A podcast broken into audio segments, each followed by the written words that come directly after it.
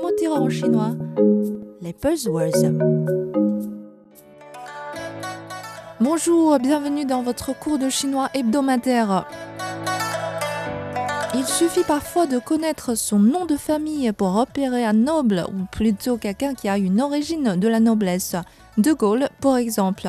En Chine, Jiro est le nom de famille le plus connu de tous car c'est la dernière famille impériale qui avait régné sur la Chine. Pareil pour euh, Niuhuru, un puissant clan de cette dernière dynastie. Beaucoup de ministres, euh, impératrices et concubines célèbres étaient issus de ce clan. Pourtant, la particularité de Niuhuru est qu'aujourd'hui, on n'a pas besoin d'être leur vrai descendant pour utiliser ce patronyme. Il devient même une appellation à la mode du fait de la nouvelle signification qu'il renvoie dans la Chine d'aujourd'hui. Tout cela est dû à une série télévisée parlant du harem de l'empereur chinois. La protagoniste, une jolie femme candide et joyeuse, concubine favorite de l'empereur, était au début loin de tous les intrigues à la cour impériale. Pourtant, très vite, elle en était victime. Châtiment corporel, fausse couche, jusqu'à être disgraciée c'est à ce moment-là qu'elle a radicalement changé de personnalité.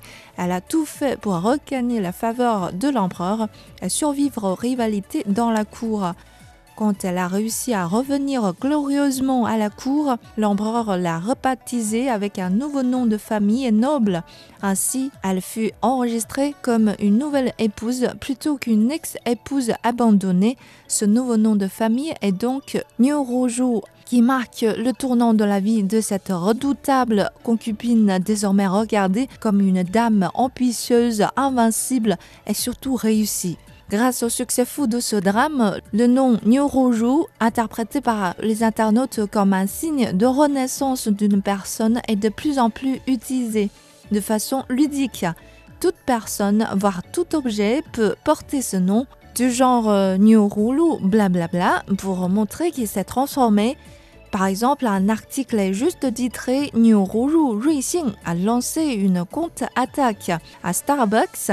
Ruixing est une chaîne de café chinoise. Le préfixe Nyorulu est pour dire que la marque chinoise en plein essor arrive à rivaliser avec la marque internationale.